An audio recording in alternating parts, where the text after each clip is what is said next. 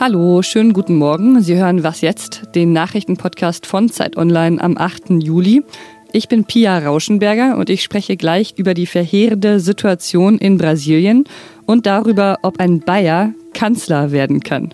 Jetzt kommen aber erstmal die Nachrichten. Ich bin Matthias Peer. Guten Morgen.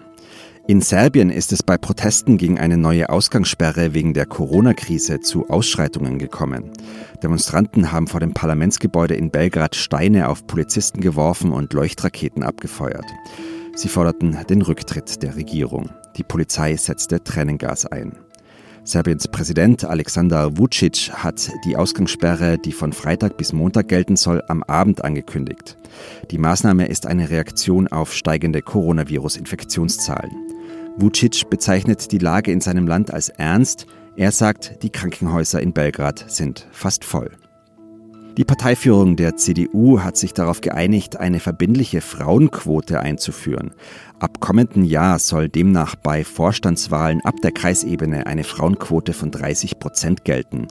Das hat die Struktur- und Satzungskommission der Partei laut der Nachrichtenagentur dpa nach einer elf Stunden langen Verhandlung beschlossen. Die Quote soll demnach schrittweise angehoben werden und 2025 dann bei 50 Prozent liegen. Die endgültige Entscheidung über die neue Regel muss der für Anfang Dezember geplante Bundesparteitag in Stuttgart treffen. Redaktionsschluss für diesen Podcast ist 5 Uhr. Diesen und alle unsere Podcasts können Sie auch bequem mit unserer Smartphone-App hören. Suchen Sie im App Store nach Zeit Audio. Viel Spaß beim Hören. Riesige Waldgebiete brennen lichterloh, Millionen Menschen sind verarmt und mehr als 65.000 Menschen sind an Covid-19 gestorben. Dazu ist der Präsident selbst offiziell auf Corona positiv getestet. So sieht gerade die bittere Realität in Brasilien aus. Zeit, um mal über die Situation dort zu sprechen und wie sich das alles auf die Politik auswirkt. Und das mache ich jetzt mit meiner Kollegin Alexandra Endres, die sich sehr gut mit Südamerika auskennt. Hallo Alexandra. Hallo Pia. Es gibt ja momentan, wie ich es gerade gesagt habe, verschiedene Krisen, die Brasilien erschüttern. Mhm. Lass uns zuerst mal über die Umweltkrise sprechen. In Brasilien hat es im vergangenen Monat die schwersten Brände seit 13 Jahren gegeben. Wie kam es dazu? Der Grund ist eigentlich der gleiche wie schon im vergangenen Jahr. Da hatten wir ja auch schon sehr schwere Brände.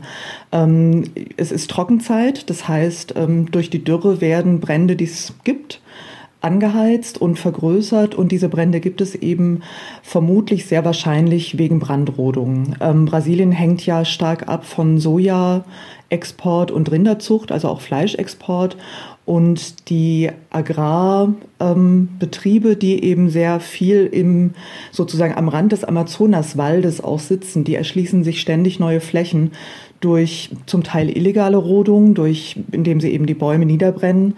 Und ähm, ja, wenn jetzt Trockenzeit ist, so wie jetzt, dann breiten sich diese Brände auch weiter aus. Die sind deshalb auch so schlimm, weil die Regierung Gesetze gelockert hat, Vorschriften gelockert hat und die Regeln, die es gibt, auch nicht so richtig durchzusetzen scheint. Der Präsident Jair Bolsonaro hat ja zu Beginn seiner Regierungszeit auch direkt gesagt, dass er dieses riesige Gebiet eigentlich als ja, Urwald sieht, den man wirtschaftlich entwickeln und erschließen muss. Also will Straßen da reinbauen, will auch, dass die Indigenen, die da leben, ähm, nicht so leben können, wie sie das traditionell vielleicht selbst wollen. Das ist eine ziemliche Katastrophe, nicht nur für Brasilien, sondern dann eben auch fürs Weltklima, weil dieser Amazonaswald auch sehr viel CO2 speichert, normalerweise. Dann ist da ja noch das Coronavirus. In absoluten Zahlen ist Brasilien nach den USA das am stärksten betroffene Land. Und Präsident Jair Bolsonaro, der ist sogar selbst positiv auf Corona getestet, verharmlost das Virus aber und seine Folgen.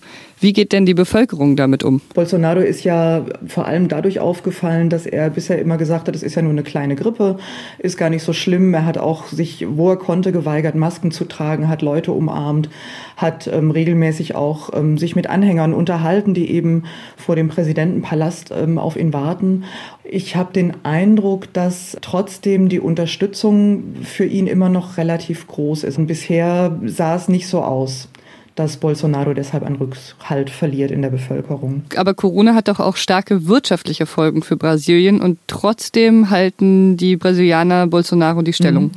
Das stimmt. Ähm, in Lateinamerika sind Wirtschaftskrisen eigentlich immer der Grund, warum die Regierung abgewählt wird. Das Problem in Brasilien ist, oder das, was man oft vergisst, ist, dass ähm, das Land schon vor der Wahl von Bolsonaro zum Präsidenten in einer schweren Wirtschaftskrise steckte. Und er wurde eigentlich gewählt ähm, in der Hoffnung, dass diese Krise vorbeigeht. Jetzt ist sie aber wegen Corona noch schlimmer geworden.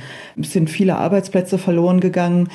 Der Punkt aber, warum er immer noch sehr viele Brasilianer hinter sich hat, ähm, ungefähr ein Drittel unterstützen ihn weiterhin, ist, ähm, dass er die Agrarindustrie findet ihn sehr gut. Das Militär steht hinter ihm, die Kirche steht auch hinter ihm, die Pfarrer, die evangelikalen Pfarrer sind auch eine Macht. Oder ein wichtiger Punkt ist auch noch, dass die Opposition sehr zerstritten ist und sehr gespalten ist und es keine neuen Führungsfiguren gibt, die den Protest gegen Bolsonaro vereinen könnten, um ihm wirklich gefährlich zu werden. Also es gibt noch Lula, es gibt Dilma Rousseff, aber die sind eben alt, die sind abgesetzt und sonst ist da nicht viel zu sehen. Und das macht es für seine Gegner schwierig. Vielen Dank, Alexandra. Dankeschön.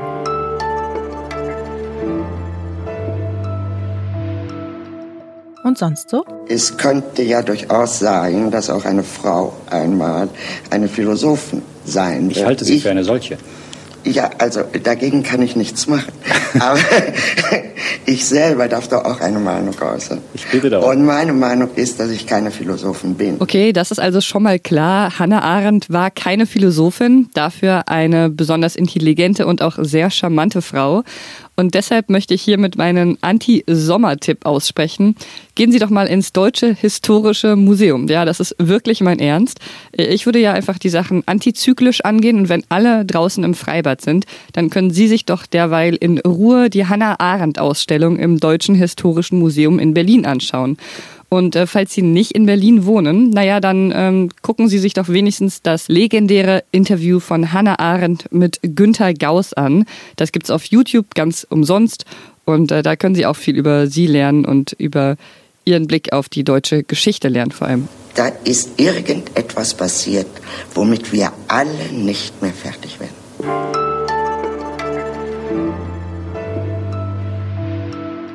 Mein Platz, das habe ich jetzt hundertfach gesagt, ist gerade, wie Sie es hier erzählen, an der Stelle in Bayern. Da klang Bayerns Ministerpräsident Markus Söder am Montag ja schon fast ein bisschen genervt.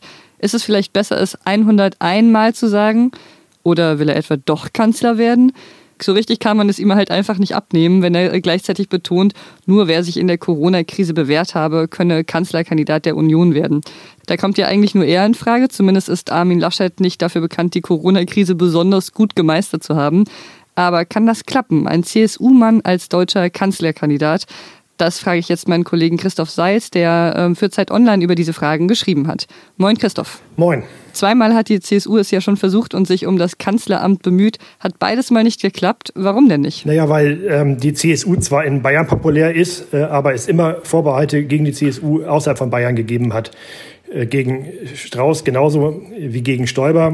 Äh, sowohl Strauß hatte außerhalb von Bayern keine Mehrheit äh, bei den Wählern 1980 und Stoiber hatte es 2002 auch nicht. Mhm. Und meinst du, die Situation ist jetzt anders? Das wird man sehen, das wird sich zeigen. Ähm, Söder ist ja noch nicht mal äh, Kanzlerkandidat, er hat sich ja noch nicht mal innerhalb der Union durchgesetzt. Ähm, die Situation ist einerseits eine andere, weil die Konfrontation nicht mehr so groß ist, aber Bayern versucht in der Politik immer wieder eine Sonderrolle zu spielen. Bayern versucht immer mehr zu sein als alle anderen Bundesländer. Und das mögen die Wähler außerhalb von Bayern nicht. Okay, das kann Söder also aus den beiden vorherigen Anläufen lernen, dass äh, er sich nicht so sehr als Bayer aufspielen soll.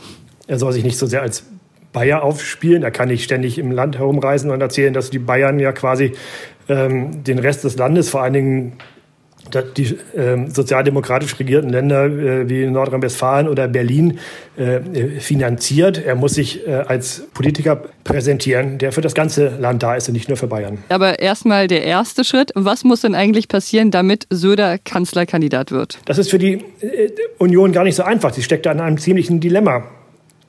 1980 Strauß und 2002 Stoiber haben im Grunde in Konfrontation mit der CDU mit der Schwesterpartei der das, die Kanzlerkandidatur abgerungen. Sie haben die CDU schlecht gemacht, haben Konfrontationen gesucht, äh, Strauß mit Kohl, Stoiber mit Merkel, um dann ähm, aus dieser Konfrontation als Sieger hervorzugehen. Jetzt funktioniert das mit der Konfrontation nicht, weil die CDU, weil die Union einerseits in Umfragen sehr gut dasteht und weil die CDU ihre Führungsfrage nicht geklärt hat. Es gäbe ja noch nicht mal jemanden, mit dem sich Söder in der CDU anlegen könnte. Du meinst, er empfiehlt eigentlich so ein bisschen so einen Gegner? Ja, die CDU ist ja führungslos. Ähm, sie steckt mitten in einem innerparteilichen Wahlkampf um die um den Parteivorsitz. Und solange die CDU keinen Vorsitzenden hat, kann Söder äh, seine Ambitionen im Grunde nicht offen äußern, wenn er denn Kanzler werden will, weil das würde ja bedeuten, er würde sich in den äh, Machtkampf in der CDU einmischen. Er muss also warten, bis es einen neuen CDU-Vorsitzenden gibt.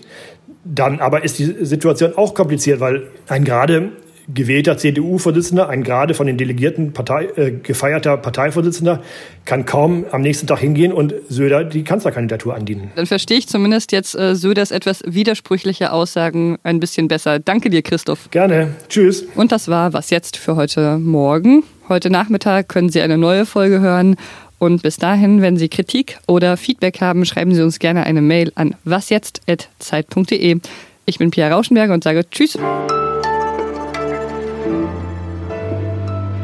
Ich habe mich mit Leuten auseinandergesetzt. Ich bin nicht sehr freundlich, ich bin auch nicht sehr höflich. Ich sage meine Meinung und so weiter.